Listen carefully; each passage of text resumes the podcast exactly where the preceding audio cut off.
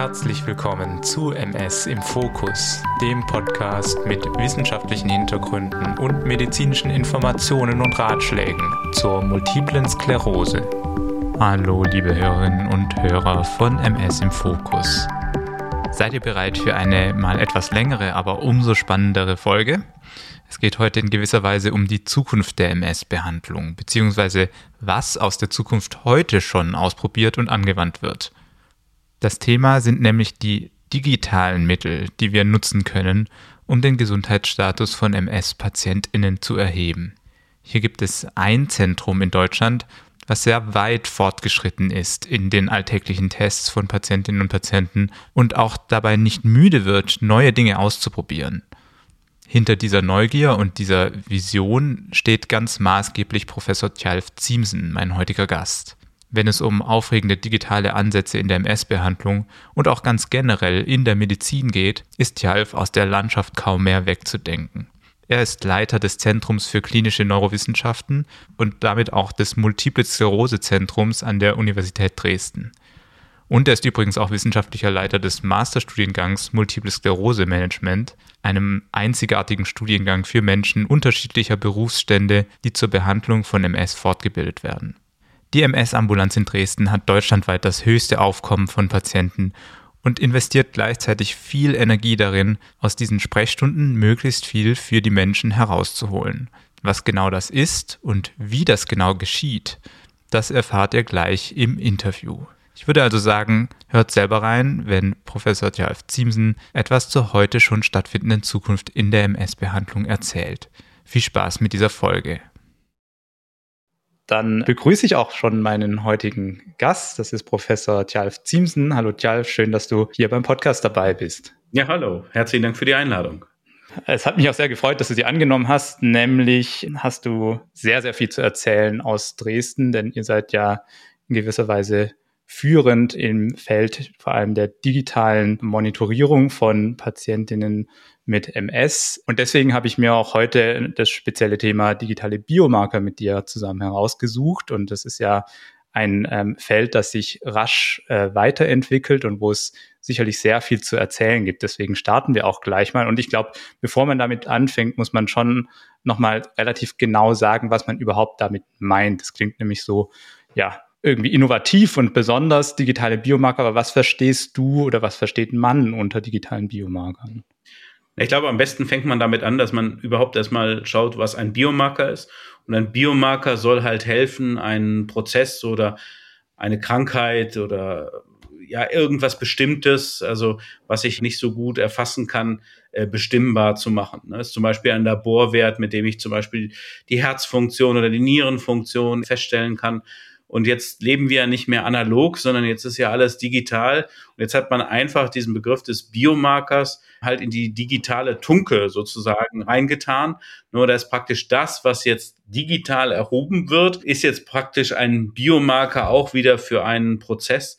Und da ist natürlich das große Problem, digital ist sehr viel und deshalb ist auch das Gebiet von digitalen Biomarkern, ähm, wie Theodor Fontane sagt, immer ein sehr weites Feld.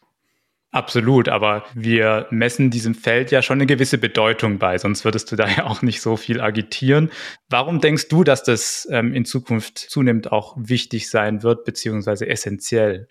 Ja, weil ich glaube, wir haben ja im Moment ähm, so eine Medizin, ich meine, wir alle kennen das, so ein bisschen Arztbriefmedizin. Ne? Man macht Untersuchungen, dann kommt alles in einen Arztbrief rein, wird damit zusammengefasst, dann gibt es, dann geht man nochmal zur Kontrolle, dann kriegt man einen neuen Arztbrief und ähm, schlussendlich steht in dem Arztbrief schon sehr viel Information drin, aber es fehlen richtig erhobene Daten oder Daten, die miteinander verglichen werden können. Ne? Also es ist eher so, als würde man mit einer Deutscharbeit in den Matheunterricht gehen. Ne? Ähm, und was, glaube ich, für uns wichtig ist, ist, dass wir wirklich versuchen, dass diese Dinge, die wirklich detailliert beschrieben werden können und auch wirklich mit Zahlen hinterlegt werden können, dass wir diese Zahlen auch nutzen. Und im Moment neigen wir ähm, in der Medizin dazu, dass wir schon Dinge sehr genau messen und äh, erheben können, ne, dass wir die dann aber in Text umwandeln. Und die Idee ist eben halt jetzt der digitalen Biomarker, das natürlich wirklich motiviert und auch systematisch zu tun, diese Daten wirklich quantitativ zu sammeln, was uns dann natürlich auch erlaubt, das dann auch entsprechend auswerten zu können. Weil diese Arztbriefinformation ist halt natürlich schon wichtig, weil wir verstehen, was der Arzt und der Patient miteinander vorhaben, aber ähm, uns natürlich an manchen Punkten eben halt keine genaue Entscheidungsfindung erlaubt. Und dadurch bedeutet es praktisch, dass ich Daten verfügbar mache und diese Daten in ihrer Verfügbarkeit in die Auswertung oder in die Entscheidungsfindung mit einbeziehe. Und das meint halt digitale Biomarker. Das heißt, ich habe verfügbare Daten, die ich auch wirklich nutzen kann für Entscheidungen und für weitere Analysen. Spannend. Und das bedeutet ja auch letztendlich, dass sich der Besuch eines Patienten, einer Patientin beim Neurologen, jetzt gerade bei der MS, schon deutlich ändern wird und ähm, dass da andere Sachen passieren als jetzt das, was wahrscheinlich viele Hörerinnen und Hörer gewohnt sind, dass sie halt einmal untersucht werden oder vielleicht mal noch einen Sehtest machen, solche Dinge. Ähm, wie kann man sich das ganz konkret jetzt bei euch vorstellen in Dresden? Was habt ihr gerade aktuell schon im Einsatz oder seid vielleicht gerade im Aufbauen an Assessments, an Prüfungen, die eben etwas digitaler ablaufen und damit auch Daten akkumulieren können? Also grundsätzlich geht es darum, ähm, dass wir natürlich die verschiedenen Komponenten der Erkrankung abbilden. Ne, das eine meint natürlich ähm, grundsätzlich die Tatsache, ob Krankheitsaktivität besteht. Ne? Und da ist natürlich ähm, eines der wichtigsten Dinge, die wir auch als erstes umgestellt haben und verfügbar machen, äh, verfügbar gemacht haben für ähm, digitale Analysen, ist natürlich die Bildgebung, ne? weil typischerweise, es kennt jeder Patient, äh, wenn ich im MRT war, kriege ich dann auch einen Textbefund und da steht drin, mehr oder weniger, je nachdem, wie gut gelaunt der Radiologe ist. Ne? Ähm, wenn wir Glück haben, ist das vor äh, MRT auch noch verglichen, dass ich weiß, also da hat sich nichts geändert. Wenn ich Pech habe, wird nur das aktuelle ähm, MRT eben halt beschrieben. Und da haben wir halt angefangen, dass wir gesagt haben, wir machen jedes MRT standardisiert. Wir erheben jedes MRT in drei Dimensionen. Ne? Das bedeutet mhm. halt, wir machen keine Schnittbilder mehr, sondern wir machen wirklich eine Volumenaufnahme. Und das bedeutet dann, dass ich wirklich jedes MRT in dem Volumenraum ne, vergleichen kann mit dem Folge-MRT oder mit den nächstfolgenden MRTs. Und da gibt es heutzutage Möglichkeiten, dass ich sowohl dann mit Hilfe von ähm, Algorithmen und künstlicher Intelligenz, dass ich mhm. die Läsionen zählen kann, dass ich aber auch sehen kann, wie sich das Gehirnvolumen entwickelt. Ne? Also ob es dazu kommt, dass das Gehirn schrumpft ne, durch Entzündungsprozesse. Und das Schöne ist, dass das auch Veränderungen darstellbar macht, die eben halt für den normalen Radiologen und auch für den Neurologen nicht erkennbar sind. Ne. Wir sehen zum Beispiel, dass viele Läsionen, dass die ein bisschen wachsen und das ist halt wahnsinnig schwierig mit dem bloßen Auge zu erkennen. Wenn ich das aber in so einer Art und Weise mache, ähm, dann erlaubt uns das wirklich, das ähm, genau zu beschreiben. Also das passiert alles bei euch, dann diese MRTs und die kommen nicht von externen. Genau, wir versuchen das bei uns zu machen, weil natürlich mhm. da liegt die Schwierigkeit drin, ähm, dass natürlich die MRTs standardisiert sind, damit sie verglichen werden können. Ne? Und dass das eben halt schon auch natürlich ein Aufwand ist, das Ganze standardisiert zu machen. Ist aber sehr spannend, ne? wenn die Patienten zu uns kommen. Ähm, dann gibt es zum einen eben halt keinen Textbefund mehr, sondern da gibt es wirklich einen Zahlenbefund, wo wir genau diese Dinge eben halt nachschauen können. Wo sitzen die Läsionen? Wo, wo haben sich die Läsionen verändert, sind die größer geworden, ne? was hat sich da gezeigt. Und zum anderen haben wir auch ein Tool, was sehr spannend ist, finde ich, was wir auch immer mit dem Patienten, ähm, was wir den Patienten immer demonstrieren.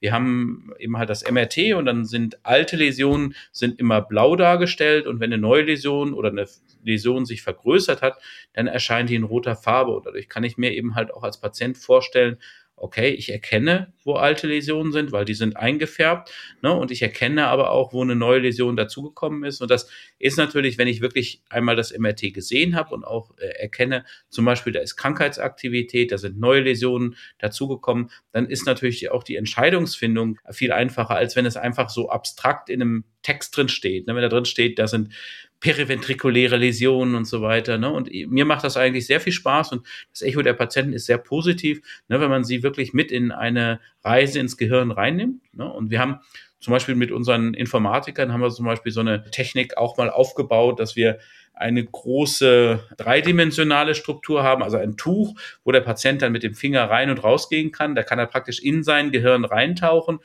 da kann man dann wirklich auch erkennen, wo sitzen die Läsionen. Also das ist uns sehr wichtig auch, dass wir die Digitalisierung nutzen, einfach die die Erkrankung auch sichtbarer und verständlicher zu machen. Wir wollen nicht, dass die Erkrankung Angst macht, aber dadurch, dass ich eben halt mit solchen Daten und mit den MRTs richtig umgehen kann, glaube ich, kann ich das dann auch besser beurteilen. Absolut. Ich glaube, die Angst kommt ja eher dann von irgendwelchen kryptischen Radiologiebefunden, die dann Menschen in die Hand bekommen. Genau, wo das alles in Latein drin steht, ne, und wo man dann ja. das erstmal übersetzt haben muss. Und deshalb ist, äh, wenn man das MRT für sich selbst sprechen lässt und dem Patienten das erklärt, ist das Echo eigentlich sehr positiv. Also ich habe noch nicht einen Patienten gesagt, der hat gesagt, ich möchte es nicht wissen, bitte ähm, äh, zeigen Sie es mir nicht, sondern es ist eher so, dass man als Patient daran beteiligt wird, aber in einer Art und Weise, dass ich das auch verdauen kann.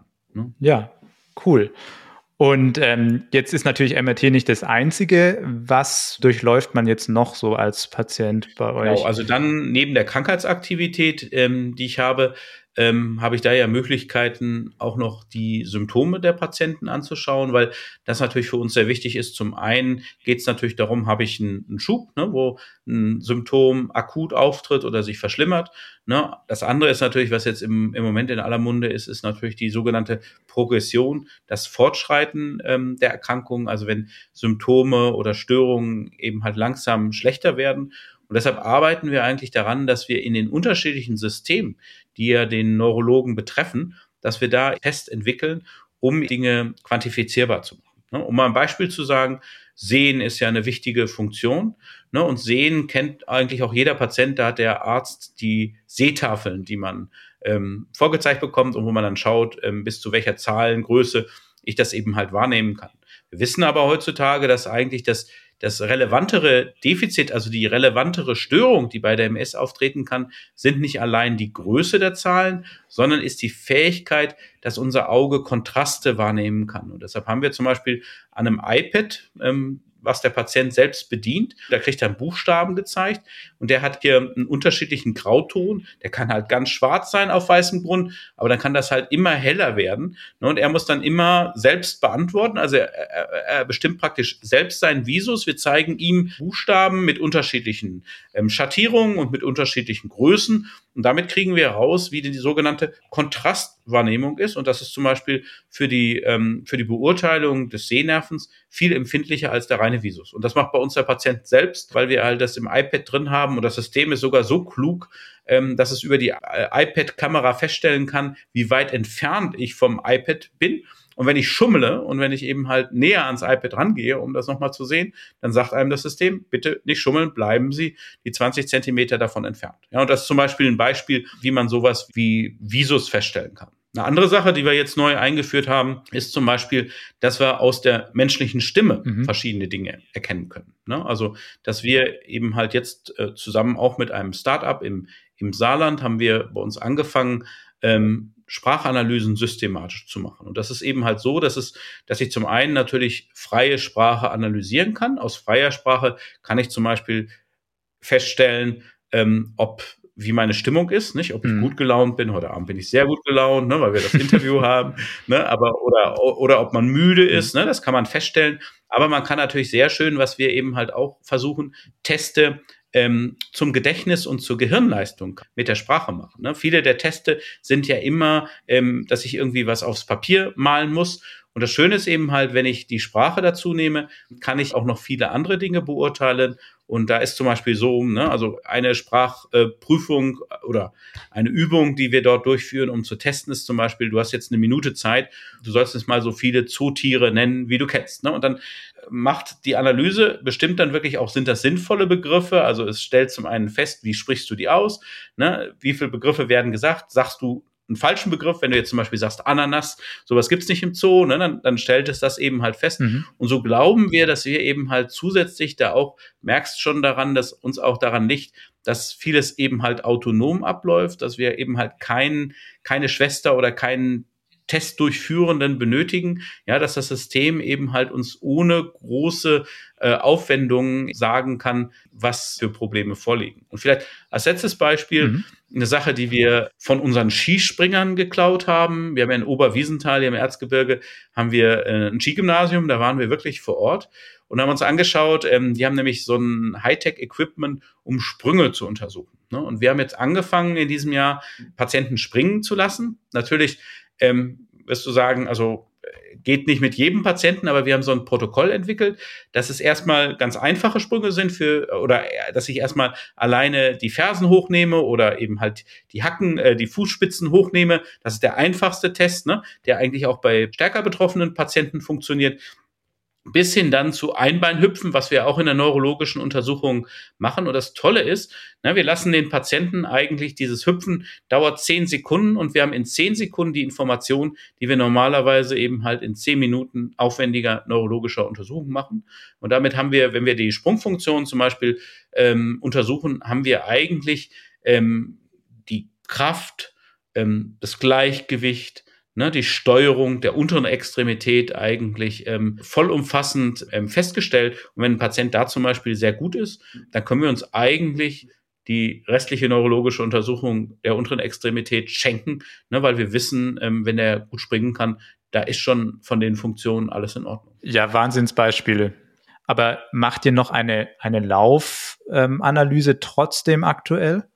Genau, also wir haben auch eine standardisierte Ganganalyse bei uns, nicht? Und für uns ist immer wichtig, wenn wir Dinge mit reinbringen, es gibt ja immer so Ansätze, dass du kennst es selbst von den wissenschaftlichen Untersuchungen, man sucht dann 20 Patienten raus und die werden dann fünf Stunden getriezt und dann kann man da irgendwelche Dinge zeigen, aber es ist eigentlich nicht für die, ähm, für die Praxis umsetzbar. Für uns ist immer wichtig, werden wir ja gleich noch dazu kommen, zum Thema, wie Digitalisierung auch in die klinische Praxis umsetzbar ist. Wenn wir zum Beispiel eine Ganganalyse machen, wo wir die Patienten untersuchen, dann ist unser Anspruch, dass wir das auch mit 2000 Patienten im Jahr schaffen. Nicht? Und bei uns ist es so, dass eigentlich 2000 Patienten, die wir im Jahr also die, die sich bereit erklären, das mitzumachen. In der Regel macht das auch jeder Patient mit, weil es natürlich auch spannend ist, egal wie meine Funktion ist, wie die G-Funktion eben halt wirklich quantitativ ähm, sich darstellt, auch im Verlauf. Ne? Und dann, dann machen wir das eben halt, ist eine Untersuchung, die dauert eine halbe Stunde.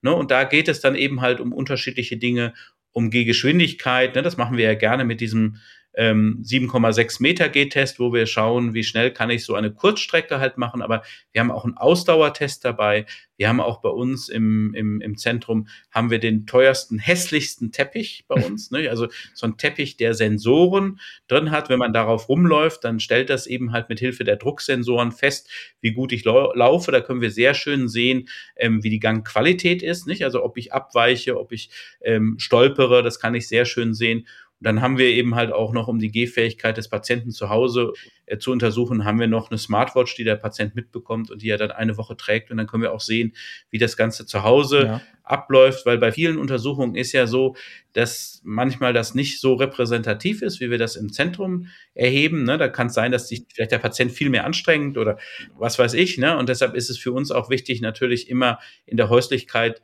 Daten zu erheben. Und das ist ja eines, wenn wir sicherlich gleich noch darauf eingehen, das ist ja eines der wichtigen Punkte, wo Digitalisierung auch helfen kann, dass wir den Patienten eben halt nicht nur alle drei Monate bezüglich bestimmter Funktionen charakterisieren können, sondern auch in der Zwischenzeit. Absolut, da hast du mir schon den nächsten äh, Cue gegeben. Und zwar wäre meine Frage, ähm, was du dir noch wünschen würdest, was du gerne sozusagen an Daten noch zusätzlich hättest für deine Entscheidungsfindungen, die wir jetzt aktuell vielleicht in der Form noch nicht erheben können oder einfach noch nicht erheben tun.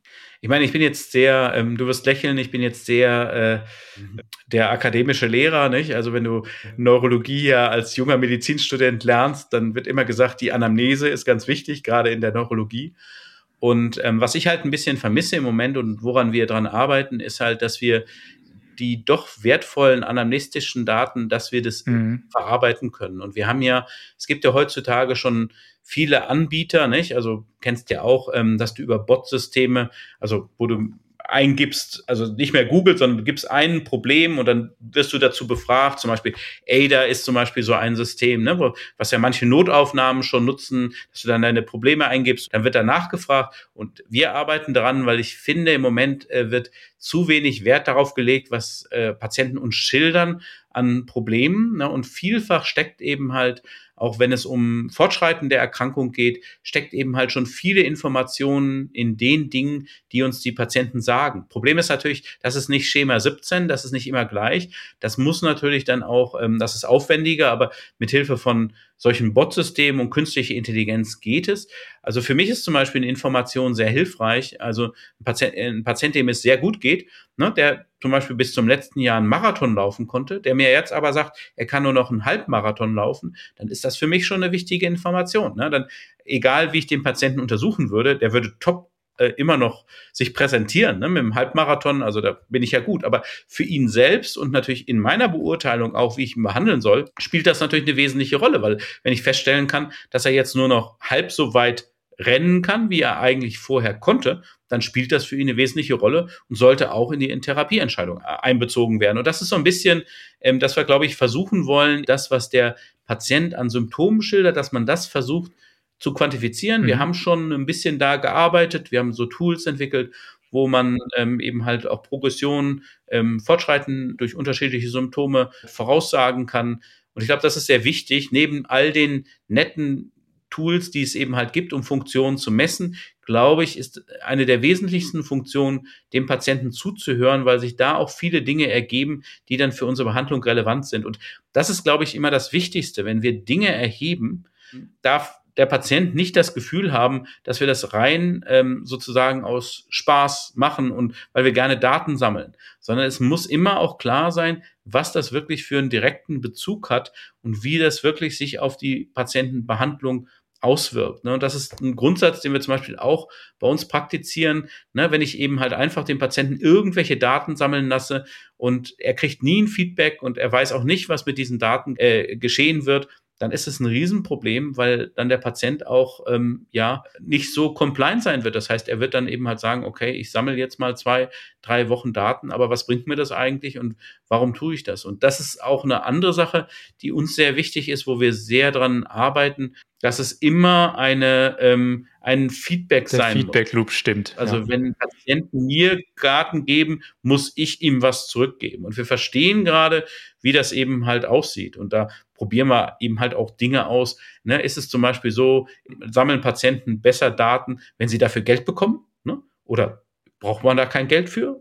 Ähm, wenn man irgendwelche irgendwelche Punkte sammelt, wo man dann irgendwas für bekommt oder wo, wo dann irgendwas abläuft. Also ich glaube, wir müssen in dem System müssen wir noch sehr viel Dinge lernen, auch um ähm, zu verstehen. Also wir verstehen schon so ein bisschen, wie man Patienten dazu bringt, regelmäßig die Tabletten einzunehmen. Ne? Aber wenn es natürlich darum geht, zum Beispiel eine App regelmäßig zu verwenden. Ähm, da müssen wir, glaube ich, erst nochmal ähm, grundsätzlich verstehen, ähm, wie wir den Patienten dazu bringen.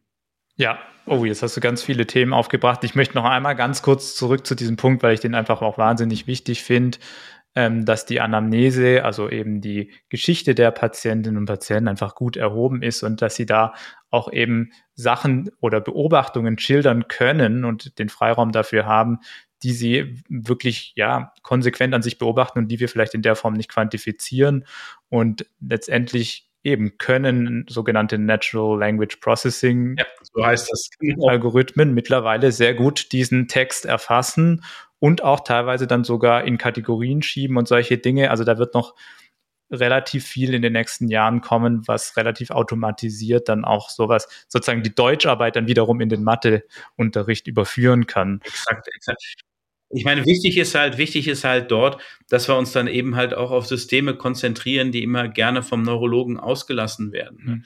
Das sind zum Beispiel äh, Probleme mit der Blase, Sexualität. Ne? Das sind halt immer Dinge, die halt komplizierter sind. Und da muss man wirklich sagen, wenn das wirklich ähm, ja mehr oder weniger ein Bot-System ist, dann ist es auch einfacher, als wenn ich da wirklich ähm, primär wahrscheinlich von einer Neurologin oder vom Neurologen eben halt sitze. Ne? Und schön ist eben halt auch daran an diesem System, dass man wirklich systematisch vorgehen kann. Und wir sehen eben halt schon, wenn die Zeit drückt, dann werden eben halt bestimmte Systeme vergessen. Und das ist halt das Schöne an solchen ähm, Anamnesesystemen, dass man wirklich ähm, systematisch vorgehen kann. Also wir haben das, wir haben das so erstellt, indem wir so ein bisschen wie die Piloten ähm, haben wir uns unsere Checklisten erstellt. Ne? Beim Piloten ist es ja auch so, bevor das Flugzeug losfliegt, muss er auch alles, alle Funktionssysteme durchchecken. Mhm. Und genauso sehen wir das auch, dass eben halt man wirklich nachweisen muss, dass die wesentlichen Funktionssysteme eben halt auch bezüglich Anamnese, bezüglich Patientengeschichte eben halt gecheckt sind,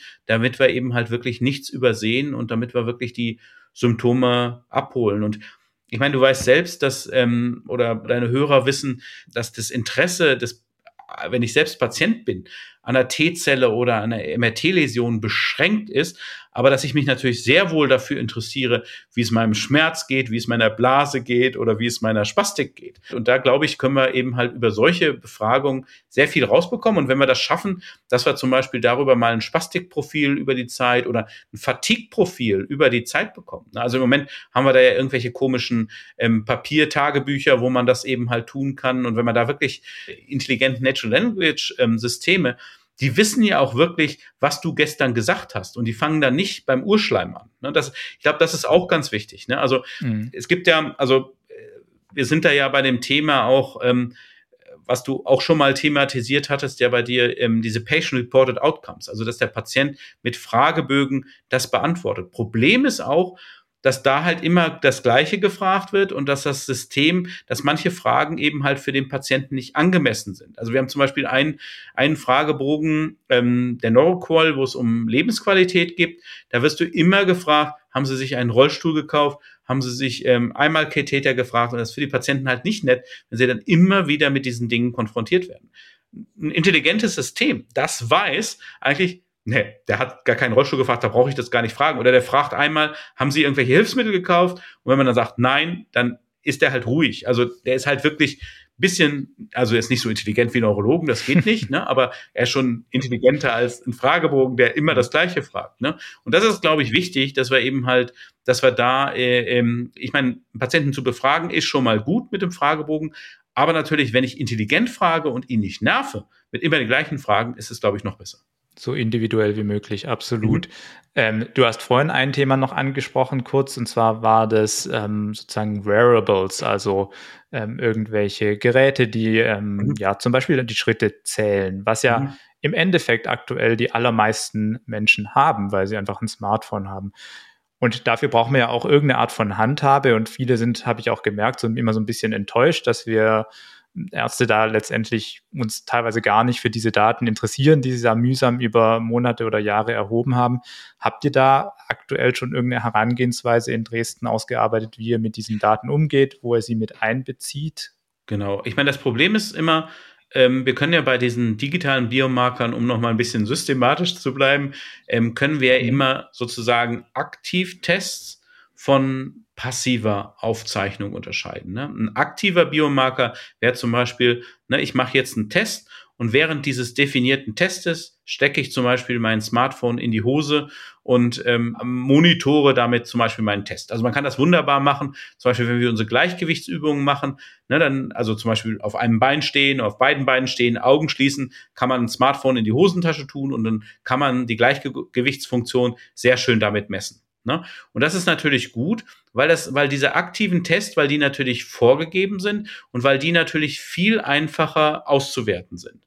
Ne, wenn ich natürlich alle meine Bewegungen erfasse, also praktisch passiv, also das Ding begleitet mich immer mit, dann ist das natürlich von so vielen Störfaktoren abhängig, ähm, dass die Daten natürlich ungleich schwieriger zu interpretieren sind. Und das ist eben halt der Punkt, dass man wahrscheinlich, um sich diesen Themen anzunähern, dass man einen guten Kompromiss braucht zwischen Tests, die sozusagen regelmäßig durchgeführt werden, aktiv. Ne? Also wir haben bei unseren, wir haben eine eigene App, wo wir eben halt die, ähm, die Funktionen jetzt ähm, testen. Und da habe ich zum Beispiel die Möglichkeit, dass wenn ich draußen bin, dann starte ich die App und dann mache ich wirklich mal einen Sechs-Minuten-Test. Dann zeichnet die App wirklich mal auf, wie ich sechs Minuten, wie weit ich laufe und wie das mir geht. Parallel erhebt sie aber dann die ganze Laufstrecke dann. Und unsere Idee ist eben halt, dass man aus dieser Kombination, aus dem, aus diesen eher standardisierten Tests, die wirklich definierter sind, mithilfe dieser, dieser passiven Tests, ähm, dass ich das ableiten kann. Problem ist halt, dass dieses passive Aufzeichnen von so vielen Störfaktoren abhängig ist. Und wir haben einen Patienten gesehen, da haben wir zum Beispiel gesehen, oh Mensch, jetzt beim Passivmonitoring, Mensch, der läuft zwei Kilometer mehr am Tag. Mensch, ähm, waren wir Neurologen da extrem erfolgreich? Äh, ist das Wunder passiert? Ist unsere, hat unsere Medikation an, äh, angeschlagen? War die Physiotherapie erfolgreich? Nein. Er hatte einfach eine neue Freundin, ne, die ihn so bezüglich seiner Gehfähigkeit ähm, aktiviert hat. Ja, und das ist eben halt das Problem. Und natürlich ist es wichtig, solche Dinge auch zu sammeln, aber da macht es zum Beispiel Sinn, ähm, wenn ich diese Dinge auswerte, dass ich diese Information zum Beispiel mit abspeichere. Ne? Ist das jetzt wirklich, hat das was mit der Erkrankung zu tun und nicht? Und das zeigt uns, dass im Moment alleine das Gen nicht ausreichend ist, sondern wir müssen, wir müssen versuchen, dass wir neben aktiven Tests möglichst noch andere Dokumentationen eben halt mit reinnehmen, dass wir mehr Informationen darüber erhalten, weil ich glaube, das ist extrem wichtig, dass wir, ähm, dass wir lernen, wie wir diese Daten interpretieren können. Du hast es gerade schon gesagt, es ist, es ist nicht einfach, weil eben halt viele Störfaktoren reinkommen. Aber ich könnte mir zum Beispiel vorstellen, ähm, das ist jetzt ein Projekt, was wir machen, dass wir zum Beispiel die G-Strecke eher dazu nutzen, nicht um das nur aufzuzeichnen, sondern um zum Beispiel auch Training zu incentivieren, dass wir sagen, okay, jetzt Patient, jetzt machen wir noch mal einen Kilometer, jetzt zeichnen wir das auf und also eher so ein bisschen weg von dem reinen, wir wollen wissen, wie weit du gehst, als das eben halt gleichzeitig nutzen für eine Sache, jetzt wirklich ein Trainingsprogramm aufzumachen und dann eventuell, ich meine, dieses ähm, Gamification, also dass ich das Ganze als Spiel mache, ne, dass da drei Patienten gegeneinander antreten, die eben miteinander trainieren. Ne? Also solche Dinge, glaube ich, sind sehr wichtig, dass wir die eben halt mit einbauen. Und da spielt natürlich sowas wie die passive Mobilität eine ganz wichtige Rolle. Ja, sprichst du mir aus der Seele. Ich glaube, eben es ist wichtig, die Unterscheidung wirklich ganz klar zu definieren, was sind aktive Tests, was sind passive Tests. Mhm. Ich glaube, eine andere wichtige Unterscheidung, und da müssen wir auch jetzt nochmal ganz, sagen wir mal, ein bisschen konkret werden, ist die Unterscheidung, ähm, was ihr ja im Endeffekt in Dresden gerade macht, ist, ihr habt ähm, eine Parallelität, also ihr habt nebeneinander einerseits sozusagen ganz etablierte klinische Verfahren, dann habt ihr Sachen, die etabliert sind, aber von dem Analogen ins Digitale überführt wurden, ähm, was dazu führt, dass die Leute das eben im Wartezimmer schon mal einfach allein machen. Aber es ist im Endeffekt die gleiche Information, die schon seit Jahrzehnten sozusagen immer ähm, genutzt wird. Und dann gibt's, habt ihr ja sozusagen fast Science-Fiction-artige ähm, Verfahren, die wirklich sehr experimentell sind und sozusagen äh, noch im Forschungskontext zu sehen sind. Und alle erheben aber letztendlich Daten. Und jetzt ist so die große Frage, die ich habe, ähm, welche Daten davon nutzt ihr tatsächlich, um echte Entscheidungen mit den Patienten zusammen zu machen, wenn es zum Beispiel um eine Therapieumstellung geht oder um die Behandlung von irgendeinem Symptom. Kannst du dazu ein bisschen was sagen? Genau, also wir haben da so einen sogenannten hybriden Ansatz, nicht? Also das heißt, dass das, was wir tun, ähm, wo wir digitale Daten erfassen, dass da immer auch eine Information herauskommt ähm, für die aktuelle Therapieentscheidung. Aber es ist natürlich so, dass gerade aufwendige Datensätze, komplexe Datensätze natürlich nicht immer alle live und sofort analysiert werden können, sondern dann später noch mit Algorithmen, mit maschinellem Lernen, mit künstlicher Intelligenz analysiert werden können. Aber für uns ist wichtig, dass eben halt bei jeder Testung auch ein akut, also ein Sofortergebnis für den Patienten herauskommt. Obwohl natürlich immer sehr viel mehr Daten anfallen, die dann noch unsere Untersuchung ähm, ähm, mit reingeben. Zum Beispiel ist es natürlich spannend, wenn wir mit Sensoren aufzeichnen, wie weit ein Patient in zwei Minuten gehen kann. Aber dann haben wir natürlich als Information schon einmal, wie weit kann er in zwei Minuten gehen. Und wenn wir sehen, das hat sich signifikant verschlechtert, also dann haben wir schon eine Handlungsindikation, da ähm, entsprechende Maßnahmen zu treffen. Natürlich ist die Information, wie geht er in diesen zwei Minuten? Ist es so, dass der Gang dann in der letzten Minute oder in den letzten 20 Sekunden immer schlechter wird? Ne? Sehen wir da, dass sich das verändert, ne? dass eine Fatigue-Symptomatik sich zeigt? Das spielt dann natürlich eine ganz wichtige Rolle. Mhm. Ne? Und ähm, was vielleicht auch nochmal wichtig ist, auch um so ein bisschen die Denke zu verstehen. Wir haben ja mit der Ganganalyse, was ich gerade erwähnt habe, haben wir sehr, sehr aufwendige, ähm, also zum Beispiel dieser Teppich, den ich erwähnt habe, oder die Sensoren, die halt dort sind. Das sind Dinge, die wirklich nicht in jeder ähm, zu, die ich nicht zukünftig in jeder neurologischen Praxis sehe. Was wir aber machen, ist, dass wir zum Beispiel, wenn wir über diesen Zauberteppich laufen, ja, dass dann zum Beispiel der Patient Smartphone in der Hosentasche hat, dort aufzeichnet. Und was wir eben halt machen, das ist eben halt auch so ein bisschen dieses, also was wir dann im weitesten Feld eben halt mit maschinellem Lernen oder künstlicher Intelligenz bezeichnen, wir bringen praktisch dem Smartphone bei, dass diese einfachen Aufzeichnungen macht, was die komplexe ähm, Ganganalyse an Daten erhebt. Das heißt, wir lernen praktisch dieses kleine Smartphone mit seinen Sensoren, lernen wir praktisch mit Hilfe der komplexen Infrastruktur bei uns an. Das heißt, wenn wir da genug Lernphasen durchführen, ne, oder wenn wir genug Inhalt haben, um das Smartphone lernen zu lassen, dann brauchen wir im Prinzip diesen ganzen teuren Ganganalyse-Apparat ähm, nicht mehr, sondern hat das Smartphone hoffentlich das gelernt, das zu tun. Und das ist, glaube ich, dasjenige, wo wir hinwollen, dass wir eben halt weg wollen von von teurem Equipment, von, äh, von sehr aufwendigen Dingen mein Traum ist, dass wir wirklich äh, mit dem Smartphone oder mit dem iPad, ähm, dass wir da in Zukunft eben halt ähm, Instrumente haben, die eben halt diese Funktionen dann erlernt haben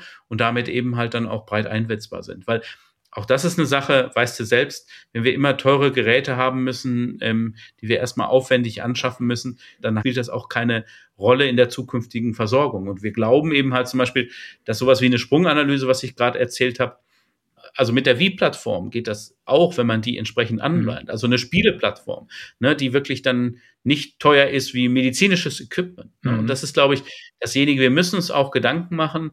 Es kann nicht sein, dass das Equipment immer mehr und mehr und teurer wird, sondern wir müssen natürlich uns Gedanken machen, wie schaffen wir das wirklich dann auch in der Breite einzusetzen, dass jeder Patient dann davon profitieren kann. Ne? Also was bringt es dann, wenn wir eine Untersuchung haben, die immer teurer wird und die nur in Spezialzentren da ist, dann, dann, dann bringt es nichts, weil es nicht jedem Patienten theoretisch zugutekommen kann. Ja, total. Und ähm ich glaube, das führt uns auch so ein bisschen schon in das, in das nächste Thema, nämlich ihr erhebt im Endeffekt Daten oder wir werden in Zukunft Daten erheben, die einfach ein bisschen breiter aufgestellt sind und die unterschiedliche Funktionssysteme abbilden und die dann irgendwann mal auch hm, ein gewisses Mosaik bilden, was den Patienten oder die Patientin, die wir da gerade monitorieren, besser wiedergibt. Und dieses digitale Abbild nennst du immer gern digitaler Zwilling ähm, und gehst damit viel auf Kongressen hausieren. Kannst du mal deine Visionen vom digitalen Zwilling genauer erzählen? Ja, es ist praktisch, ich glaube, beim digitalen Zwilling fängt man erstmal davon an, wo der digitale Zwilling schon absoluter Standard ist. Ne? Wenn man heutzutage in die Industrie, industrielle Fertigung geht, ne? also nehmen wir zum Beispiel mal das deutschen liebstes Kind, das Auto, ne? dann ist es so, dass praktisch parallel zum Bau des Autos werden praktisch sämtliche Daten über, also wir bezeichnen es ja auch als Metadaten zum Bau dieses Autos äh, erhoben. Also im Prinzip ist klar, welcher Mechaniker da war, wann, wer, wo welches Ersatzteil herkommt, was eingebaut wird. Ne? Also ich habe praktisch eine komplette Geschichte darüber und mit die Hilfe dieser Daten kann ich dann natürlich nachvollziehen, wenn, wenn das Auto nicht fährt, ähm, also welche anderen Autos wurden an dem Tag auch noch gebaut? Ne? Wo können da andere Probleme sein? Oder eben halt, wie das ja ist, ich kann Autos auch rückrufen, weil ich weiß, wo Ersatzteile eingebaut worden sind. Ne? Also das heißt, ich habe praktisch ein, ein virtuelles Abbild eines Prozesses, nämlich des Autoaufbauens und kann dadurch natürlich den Bauprozess, aber auch äh, eben halt andere Dinge optimieren. Ne? Und das tut man in allen industriellen Prozessen. Auch im Kraftwerk heutzutage gibt es immer die Kraftwerkfunktion als digitales Abbild, dass man da eben halt auch schauen kann, wie ich Prozesse optimieren kann. Und unsere Idee ist, dass man die Daten, die ja vielfach auch heutzutage schon gesammelt sind, aber wie wir eben schon gesagt haben, in toter Form vorliegen. Na, also ich sehe zum Beispiel das, was wo wir auf dem Weg sind und was wir toll finden, wenn wir das erreichen, nämlich die elektronische Patientenakte, sehe ich sehr kritisch, weil das eigentlich nichts anderes ist als ein äh, digitaler Datenfriedhof. Ne? Also genauso wie die Arztbriefe, die ich irgendwie in, einem, in einer Akte sammle oder eine Arztbriefe, die ich dann ähm, zu Hause bei mir als Patient im Ordner sammle, ähm, ja, haben halt keine lebendigen Daten oder Daten, die mir eben halt im Verlauf helfen können. Und die Idee ist eben halt, dass man eine, eine Sammlung von agilen Daten. Agile Daten meint halt, dass, dass sie in der Form vorliegen, ähm, dass ich an diese Daten selbst rankomme. Dass ich zum Beispiel, ähm, ich habe jetzt aktuell einen neuen Leberwert bestimmt, ne, eine Transaminase bestimmt, einen Wert, ne, der, der mir über die Funktion der Leber was sagt. Und dann ist eben halt in diesem digitalen Zwilling sind sofort verfügbar meine Leberwerte der letzten zehn Jahre und ich kann exakt sehen, ob die normal waren, ob die schon mal gestiegen sind, bei welchen Bedingungen die schon mal gestiegen sind. Ja, und ich kann halt drauf zugreifen. Und es ist nicht so wie eben halt ähm, Datenfriedhof einer elektronischen Patientenakte, wo lauter PDF-Dokumente sind, ja, wo aber die Daten nicht verfügbar sind. Und bei uns ist wichtig, wenn wir diesen digitalen Zwilling haben, dass wir nicht nur die Ebene der Daten haben, die wir gerade gesagt haben, sondern für uns ist wichtig, dass der digitale Zwilling wirklich so ein bisschen für die äh, als Leitinstrument auch für den Patienten wird, indem nämlich dieser digitale Zwilling nicht nur reiner Datensammler ist, sondern der Prozeduren, also Pfade für den Patienten vorlegt. also wir arbeiten ja gerade daran, dass wir diese Prozesse zum Beispiel Diagnostik der, äh, Diagnostik der MS, Monitoring der MS. Das sind ja alles Dinge, die ablaufen. Das kennt jeder Patient. Ne? Ich mache regelmäßig das MRT, ich mache regelmäßig die neurologische Untersuchung. Und das kann ich auch alles sehr schön in solche, wie wir das nennen, klinische Pfade darstellen. Und die kann ich auch alle sehr schön digitalisiert haben. Das heißt, also ist zum Beispiel für Patienten sehr spannend, dass wenn wir zum Beispiel sagen, wie sehen denn meine nächsten fünf Jahre der MS aus, ne, dass ich so einen Überflug mal machen kann über das, was mich in den nächsten fünf Jahren erwartet. Also jedes Jahr ist eine MRT, neurologische Untersuchung alle drei Monate, je nachdem, was ich für ein Medikament habe, Laboruntersuchungen alle, jeden Monat oder je nachdem, was halt dort ist. Das heißt, ich habe als Patient wirklich auch eine Leitstruktur. Und diese Leitstruktur hilft mir natürlich auch, systematisch Daten zu sammeln. Ne? Also wenn ich alleine Jäger und Sammler bin und alle MRTs einsammle, ja, dann ist das auch nicht systematisch. Aber ich möchte ja erreichen, dass ich wirklich möglichst jedes Jahr das MRT habe. Das hilft aber nicht, wenn der Arzt es nur weiß, sondern es muss auch der Patient wissen. Ne? Deshalb ist sozusagen der digitale Zwilling ist wirklich eine Sache, wo der Patient auch mit dran arbeiten kann. Also das ist nicht eine Sache, die nur für den Arzt ist, sondern auch für den ähm, Patienten, weil er immer reinschauen kann und sehen kann, aha, das ist so mein Programm für die nächsten drei Monate und das brauche ich und was ist da rausgekommen und es wird praktisch für ihn dieser, dieser Ablauf gegliedert. Ich habe praktisch eine Matrix aus Daten und dann habe ich Zeitstrahl, der mir vorgibt, wie das Ganze abläuft. Und diese Matrix ist ja auch eine, als eine Art von Gerüst zu sehen, die dann letztendlich verhindert, dass genau. unnötige Daten oder unnötige Untersuchungen letztendlich auch stattfinden als weiterer Vorteil. Genau, und, und wir wollen eben halt auch, uns geht es ja sehr darum, ähm, dass wir Qualität messen mhm. können. Ne? Und wir können natürlich mit Hilfe so eines Instrumentes, können wir natürlich auch Qualität messen, weil wir sehen, ähm, sind wirklich die Untersuchungen so durchgeführt worden. Ne? Und wir wollen ja auch, uns ist sehr wichtig, ähm, dass wir eben halt das zum Patienten bringen, dass der Patient auch selbst sehen kann, ob alles so durchgeführt wird. Weil, weil im Moment bin ich ja als Patient doch ziemlich ähm, aufgeschmissen und muss vertrauen, dass der, ähm, dass der Arzt wirklich alles so macht, wie es optimal ist. Und uns geht es eben halt darum, also wir glauben halt, dass der wirklich beteiligte Patient, der Patient, der eben halt auch wirklich versteht, warum Abläufe da sind, auch wie Abläufe sein müssen, dass der eben halt auch wirklich ähm, ja engagierter ist und damit wir natürlich auch ein besseres, äh, bessere Behandlung erreichen, weil ich, wenn ich mich besser auskenne, dann kann ich auch bestimmte Dinge besser umsetzen, ne? dann bin ich vernünftiger, dann, dann weiß ich auch, warum ich äh, eine Therapie machen muss, warum das Monitoring in der und der Art durchgeführt wird. Also ich glaube, diese Patientenbeteiligung, das nimmt ja auch immer mehr zu mhm. und ähm, auch diese Partnerschaft dann zwischen Arzt und Patient, und die kann natürlich ganz besonders dann geführt werden,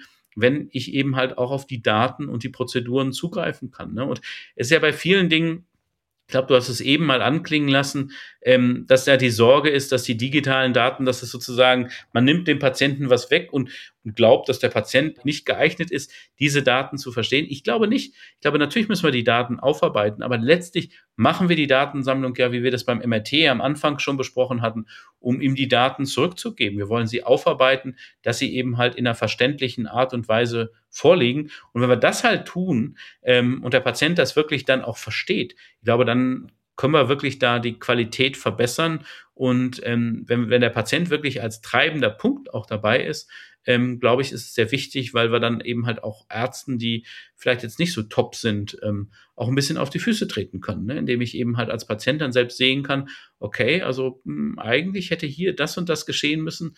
Man muss natürlich immer vorsichtig sein, aber ne, also, äh, aber auf der anderen Seite ist es, glaube ich, auch wichtig. Wir arbeiten auch an Konzepten, die nicht nur in Superzentren funktionieren, ne, wo, man, wo man wirklich Top-Neurologen hat, wo alles läuft, sondern ich glaube, wir müssen Patienten auch irgendwie helfen, die ähm, in Zentren sind, wo es nicht so optimal läuft und dass der Patient das irgendwie mhm. erkennen kann. Mhm. Ne?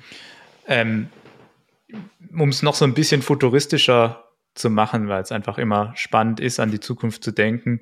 Ich glaube, zu so einer Art von Empowerment, wie du es jetzt gesagt hast, dass man sozusagen mehr ähm, auch den Leuten die Möglichkeit gibt, diese Erkrankung und die Therapie mit aktiv zu prägen und zu bestimmen, gehört ja auch manchmal so ein, ja, einfach eine, eine Zukunftsperspektive, eine gewisse Simulation. Äh, hast du das auch irgendwie mal so ein bisschen im Kopf, wenn du an diese digitalen Abbilder denkst? Also wie entscheidet man sich für eine Therapie und man wir haben ja mittlerweile relativ viel Auswahl, muss man ja auch äh, sagen. Und es ist auch sehr viel Diskurs da, wie man therapiert in der MS, dass man sich die digitalen Zwillinge dafür zu Hilfe nehmen kann. Genau, also ich meine, ich meine, das ist exakt der Punkt. Ne? Das ist zum Beispiel in der Industrie, ist diese Prädiktion oder Simulation ist ein ganz entscheidender Prozess. Ne? Mhm. Also es gibt sogar schon Ansatzpunkte. Ne? Also es gibt ähm, Leider Gottes gibt es in der Neurologie noch kein so gutes Modell eben halt eines digitalen Zwillings. Da werden wir in der MS wahrscheinlich die Ersten sein, die es weiterbringen. Aber es gibt zum Beispiel in der Onkologie gibt es schon Ansatzpunkte und da dient halt dann der digitale Zwilling wirklich ähm, mit den Daten, die man erhoben hat, der Prädiktion, ne? also wirklich dann auch des Hinweises, also ich kann ausprobieren, die und die Medikation kann ich dann in, in dieses ähm, Computersystem eingeben und das System spuckt mir dann aus, wie das in dem individuellen ähm, Fall eben halt aussieht. Also man kann sich das so vorstellen, nicht? Also ich habe praktisch dann ein sehr genaues Abbild. Ich habe dann sehr viele unterschiedliche digitale Zwillinge. Ne? Und da kann ich natürlich immer dann auch schauen, also wenn da ähnliche digitale Zwillinge sind, mhm. ähm, wo, was hat da für eine Therapie gut funktioniert? Und insofern kann man dann immer ähm, von der Erfahrung, ähm, die in den anderen digitalen Zwillingen gespeichert sind, profitieren. Und das ist halt deutlich mehr als die Erfahrung, die ein Neurologe irgendwie verarbeiten kann. Unsere Verarbeitungskapazität ist beschränkt und wir haben nur wenige Merkmale, die wir in solche Entscheidungen mit einfügen können. Unser Computersystem, so ein neuronales Netz, was das denn ja macht, ähm, das ist ja viel leistungsfähiger und kann eben halt alle Faktoren mit einbeziehen, die da relevant sind.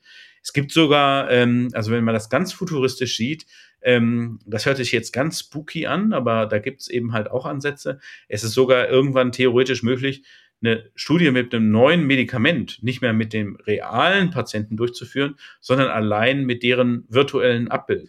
Hört sich jetzt spooky an, aber um mit der Sendung wieder rauszusprechen, ist aber so. Ne? Also ähm, gibt schon Ansätze, ne, dass man allein im virtuellen, in der virtuellen Prädiktion, dafür brauche ich natürlich eine gute Datensituation. Mhm. Aber das wäre natürlich sehr charmant, ne, wenn ich dann ähm, nicht mehr den Patienten gefährde mit dem neuen Medikament, sondern nur, nur, sagen wir mal, sein digitales Abbild. Genau, und da muss man aber, glaube ich, ein großes Disclaimer dazu sagen. Da gibt es natürlich auch sehr viele Nachteile, irgendwelche Verzerrungen, die da auf der ba Datenbasis entstehen. Absolut, aber da ist natürlich der Punkt, je besser unsere Datenbasis ist, ne, je besser der digitale Zwilling, und da sind wir wieder ein bisschen am Anfang. Mhm. Nicht? Also im Moment sind wir ja im Moment, auch wenn wir uns viele Registerstudien anschauen, da wird ja vielleicht gerade mal gesammelt, was habe ich für ein Medikament, was habe ich für ein Geschlecht, ähm, was habe ich für, eine, für einen Behinderungsgrad, den ich da messen kann, habe ich einen Schub gehabt.